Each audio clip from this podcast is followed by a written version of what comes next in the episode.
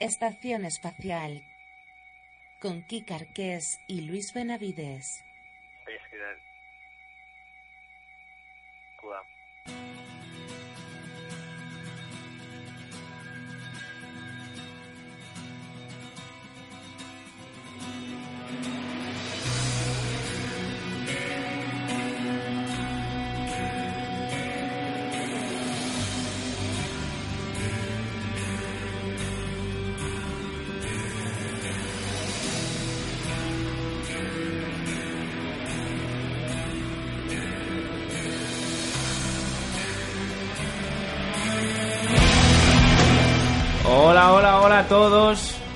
Bienvenidos. Madre mía, esa, esa nueva sintonía, ¿eh? Siempre ¿Eh? Con, con la voz de Magid de Bong. Siempre, siempre. Un besito, hazlo tú que te queda un besito. mejor. Luis Benavides, ¿Qué tal, Kiki Arqués? molt bé. Programa número 34, cara B. La cara B. Y cara B. Ay. ¿Sabes el gag? No. Ya la buscaremos. Vale. Gravetero, mi dulce ramadero. Esto era de... Martes y 13. Martes y 13. Hombre. Ah, es como si... Sé que tenemos una edad, tenemos una edad. Pues bueno, bien. Segunda parte del programa 34. Mes de febrero. ¿Y qué traemos? ¿Quién empieza?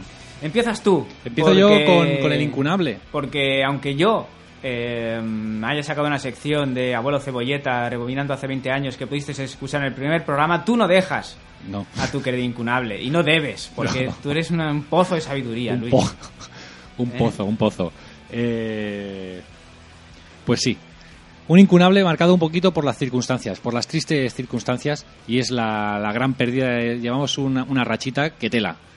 Pues sí. Podemos hablar de, de Lemmy, de Motorhead, podemos hablar de unas cuantas pérdidas, pero entre ellas una de las que más, más ha dado que hablar es la pérdida eh, la, de, de David Bowie, de este artista británico que nos dejó con 69 añazos después de luchar contra un cáncer, Quique, durante 18 meses. Imagínate la agonía que poca gente sabía. Y además el, el que no se filtrara de ninguna manera, No, no. eh, siendo quien es, Hermetismo. eh, bueno, más, más que menos sorprendente, ¿no? El tío yo creo que cuidaba bastante el tema de, de su intimidad, está claro, Sí. en este caso.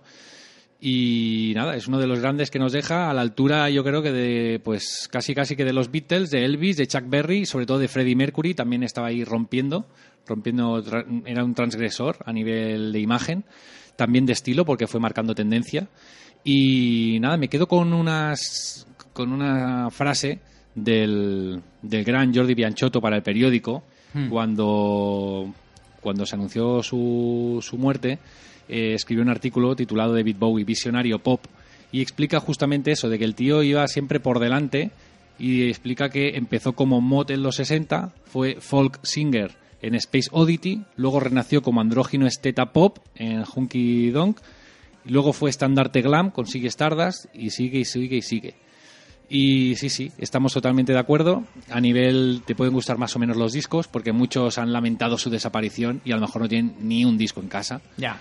Mucha gente solo ha escuchado algunos singles, algunos temazos, pero yo creo que todos estaríamos de acuerdo en que el tío marcó diferentes épocas y, y marcó un poquito el camino a seguir, aunque luego fue inimitable, porque es lo que comentamos aquel día por WhatsApp, Quique, con otros amigos, Sí. que, que no puedes escuchar un grupo y decir, esto me recuerda a David Bowie.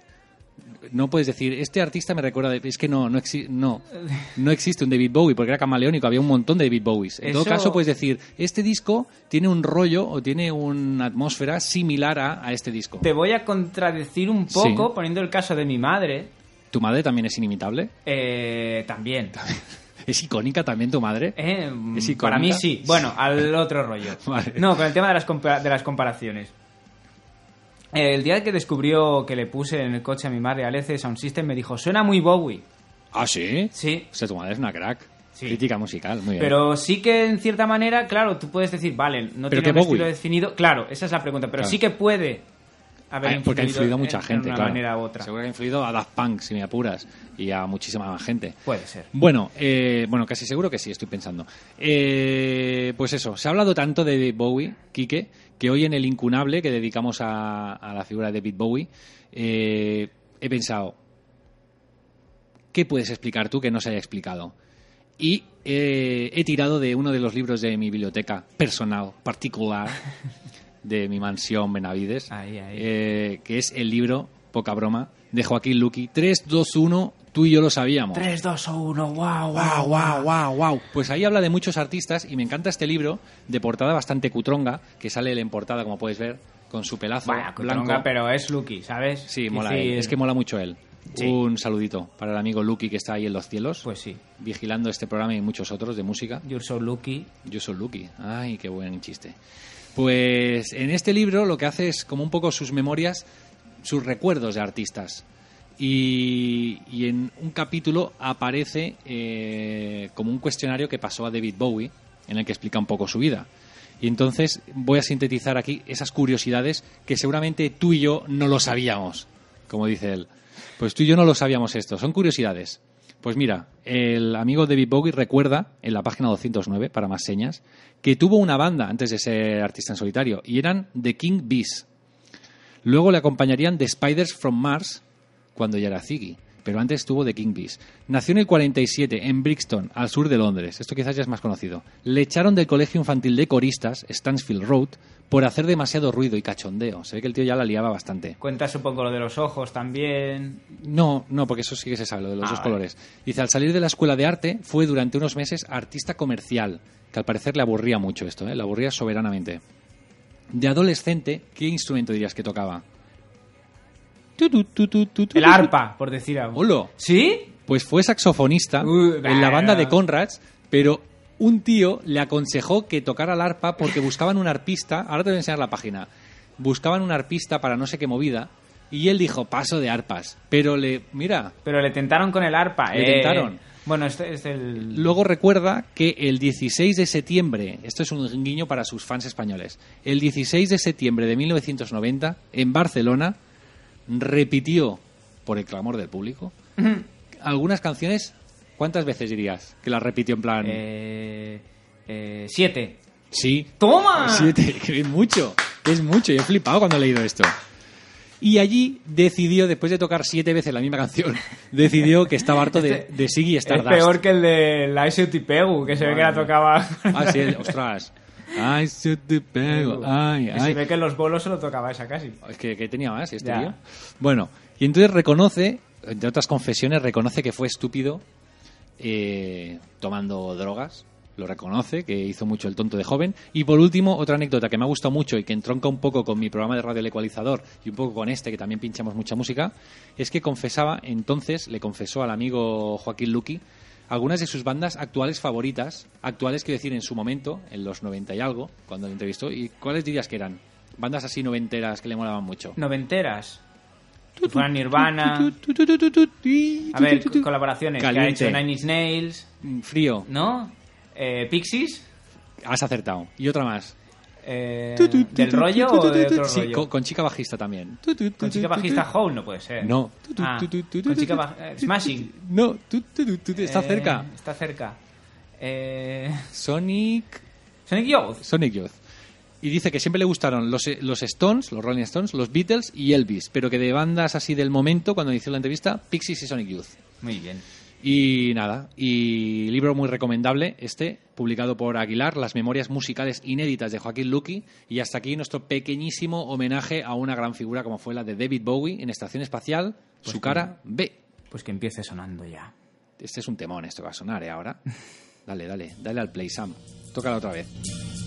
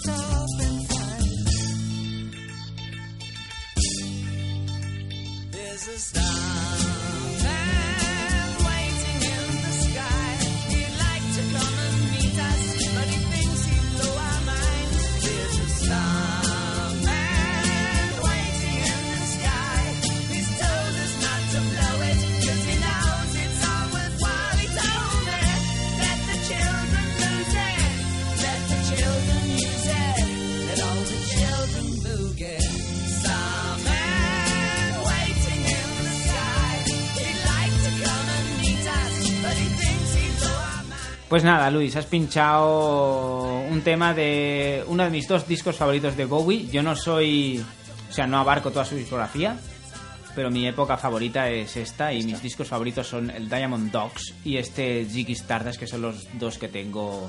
Y el. Aladdin Sane también me mola. El Sane también está bien. Eh, pero me y, con tu, y con tu permiso dedico Por este favor, tema. por favor. Con tu permiso dedico este tema a tu madre, que se conoce que es fan de Bowie. Y del EC de Sound System, te digo También, también. también. Eh, Seguimos, seguimos. Venga, la Bien. cara B del programa 34. En la cara B, en la cara B de los programas, ¿eh? La la, cara B, la cara A, la como, cara como veis, la cara A, si, la- si escuchasteis el programa 34 cara A, visteis que estaba conducido, hosted, más por el señor eh, Luis Benavides que por, que por mí. En la cara B, la cosa eh, pasa a ser, yo paso a ser el anfitrión, ¿eh? ¿Eh? ¿Eh? Y, y tú mi, mi invitado, por Ah. decirlo así. Bueno, Bien, así que además de cositas musicales, eh, pues os contaré alguna cosa que crea yo reseñable o lo que sea, lo que os contaré alguna de mis movidas. Pues eh, algún off topic eh, sobre mi, mi mes. Este es el mes eh, en el que os hablaré de los Vengadores de Jonathan Hickman, pero aún no, porque como hemos estado aquí eh, con el Bowie, dejaremos un poco de descanso. Y antes os voy a poner un par de temitas. Un par de temitas de novedades de este año 2016, musicales, con bandas de rock alternativo con Chicuela al frente, cosa que ya sabéis que a mí, eh, pues, eso te pierde. pues me pierde, sí, que me pierdo como una ratilla en un laberinto, ¿eh? En un queso gruyer. Sí, si no fuera porque me gusta el queso, sí. Sí. Bien, bueno, vamos a empezar con la música y luego ya os cuento.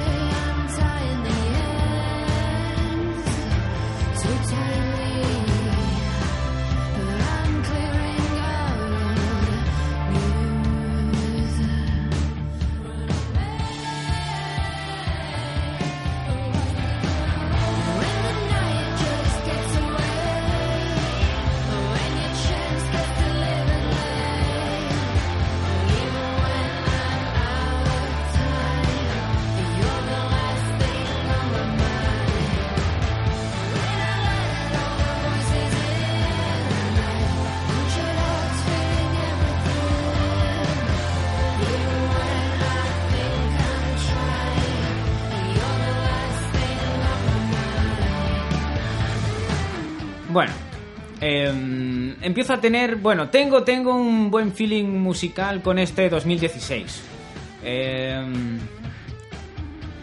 antes de que empecemos a grabar este programa, durante esta semana, hemos sabido de, del emparejamiento de mis queridos Iggy Pop y Josh Home, más el batería de Arctic Monkeys y el colega Dan Fertitia de Queens of the Stone Age para su post-pop depression. Me he enterado de que de que um, y me he enterado también de que uno de mis grupos favoritos en la actualidad que son de Joy Formidable este este trío eh, irlandés pues van a sacar nuevo disco que se va a llamar Hitch y que y del cual tienen primer adelanto que es este The Last Thing on My Mind que perdonadme el sonido de YouTube pero es que quería ponerlo ya porque me hace mucha ilusión que fue número uno el su debut fue número uno en mi antiguo programa Graffiti Rock en el, Sí, a Graffiti Rock, como ha llovido, ¿eh? Madre mía, ¿eh? Joder. Solera. Bueno, podía haber llover más, ya no, ya no cae nada, pero sí.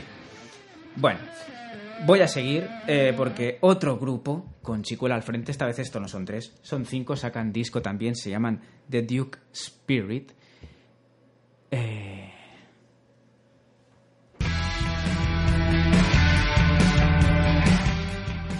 The Joy Formidable, antes de abandonarles, sacarán nuevo disco el 25 de marzo. Este saldrá en abril y se llamará King, The Duke Spirit.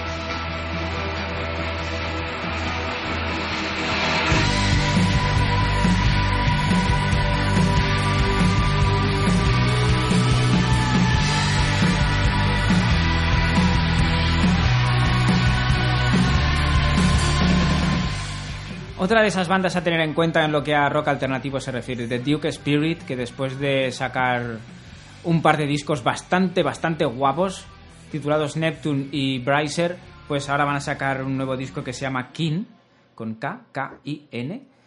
Eh, el mes de abril, de momento fecha sin especificar, TBC. ¿eh? Ese parte, Luis.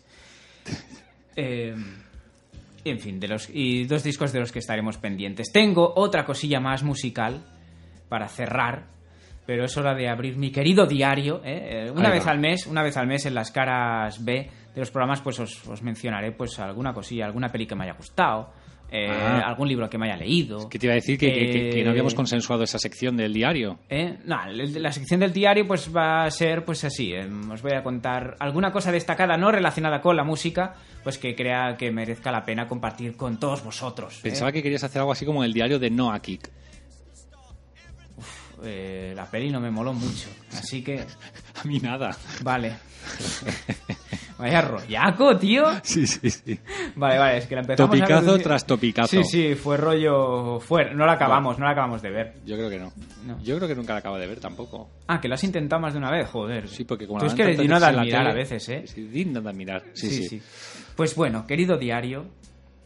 Además, mira, es que os voy a hablar de una saga espacial y estamos aquí con el Siggy Stardust de fondo. Esto, esto, esto está perfecto. Está todo Esto está, esto está todo cuadrado. Está cuadrado. Está cuadrado.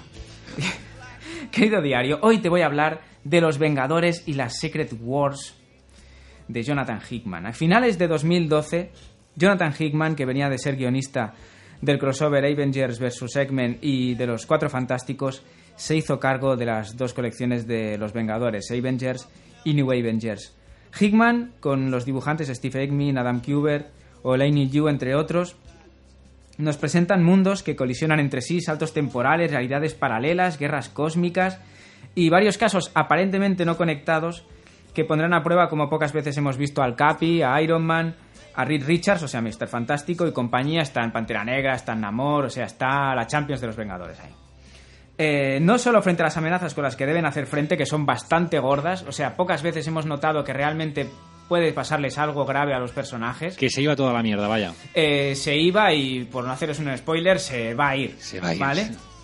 Eh, sino también frente a ellos mismos porque digamos que medidas desesperadas, eh, bueno, casos desesperados requieren medidas desesperadas y habrá gente que estará de acuerdo en tomarlas y habrá gente que no.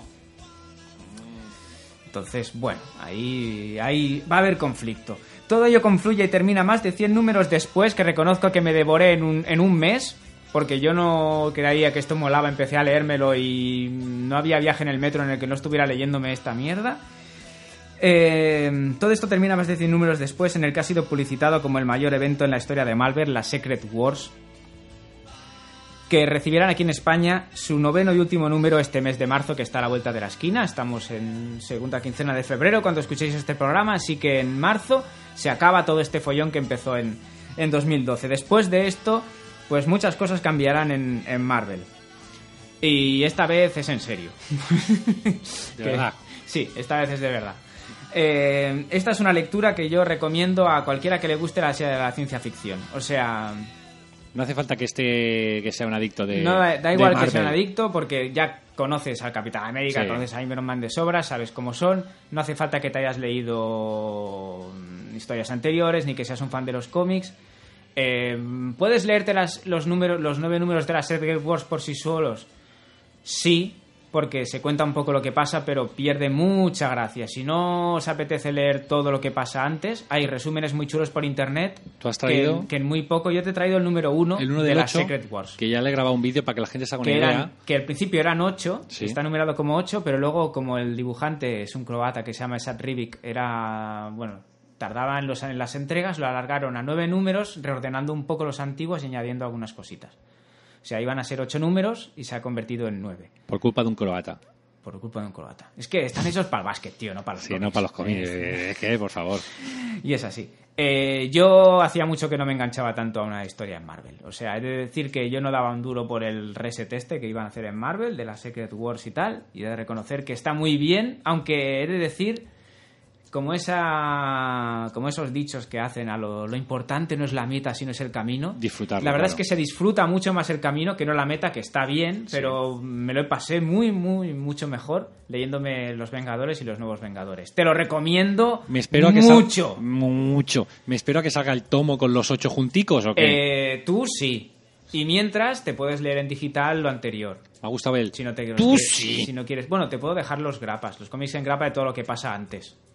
Mm, tiene buena pinta, tiene buena pinta. Y los que estáis en casa, pues que sepáis que... Yo os recomiendo que sí. que en, en Facebook colgaremos un vídeo. Yo de- solo de- por hacernos, no quiero hacer spoilers. Solo os cuento un poco cómo empieza y es que digamos que hay muchas realidades paralelas, muchos, muchas tierras en las que hay diferentes realidades. Sí. Entonces em, las tierras empiezan a colisionar entre sí. Y cada vez quedan menos y... Si tú estuvieras en la tren Madre y mía. fueras el Capi, te cargarías al otro planeta con habitantes también para salvar el tuyo. Claro, claro, dilemas O morales, y bueno, dilemas. eh, aparte de eso hay 40.000 movidas 40.000 más, más. o sea, que es un Madre festival. mía, aquí, aquí que estamos preocupados, pero de verdad que lo estoy, por el cambio climático y el Capi, mm, el planeta que se va a chocar con Primo otro. dice que el cambio climático Es que- es una parida. Bueno, Eh, ¿y la europea? y la europea. en fin. Bueno, que nos vamos, ¿no? Nos vamos, nos vamos Nos con, vamos. Un, con una novedad también, novedad, novedad. Venga, novedad. rapidito, rapidito, Novedad, rapidito. novedad. Novedad de un grupo de stoner sueco que se llaman El Caco, que tiene un nuevo disco que se llama 7. Eh, es una banda de stoner, pero os voy a poner el penúltimo tema que es instrumental, que les ha quedado muy chulo. O sea, no se parece en nada a lo que es el resto del disco, ¿vale? Ya, os, bien. pondré- ya os pondremos un YouTube en, en el perfil. Pero es que este tema está muy guay. Y además el título me gusta mucho. ¿Qué significa? ¿eh? ¿Qué significa? In Que este space, all huge beasts just seem tiny, que significa que en el espacio, además, ¿ves? Estamos todos con el rollo, con el rollo Pero espacial. me gusta, me gusta que, que, que, tú... En el espacio todas las bestias grandes eh, simplemente parecen monas. Anda. Te iba a decir que eh, este tema es el que más te gusta y dices que el resto del disco no se parece. No, no, no, no. ¿Qué significa? ¿Que el resto del disco es una No es mierda? el que más me gusta. Ajá. He dicho que me gusta mucho y, y me apetece mucho pincharlo, pero está muy bien todo y el Caco Vale. es una banda que me gusta mucho. Tomamos nota. El Dicho caco tal cual, el caco tal cual, así. El Caco, sí, sí, en rollo latino, en español. Sí. y hacer stoner y bueno, se han sacado un tema instrumental. En fin, señores, que hasta, el vamos. mes, hasta el mes de marzo. Venga, programa 34 liquidado. La cara B. La cara B. Venga. Ay, cara B, cara B. Eh. Carambiduri, carambidura. Oh, los chichos a primavera, ¿eh? Que- Verdad, verdad, verdad, verdad. Vámonos, vámonos. Hasta luego. Vámonos, a Eh. Gandía Shore.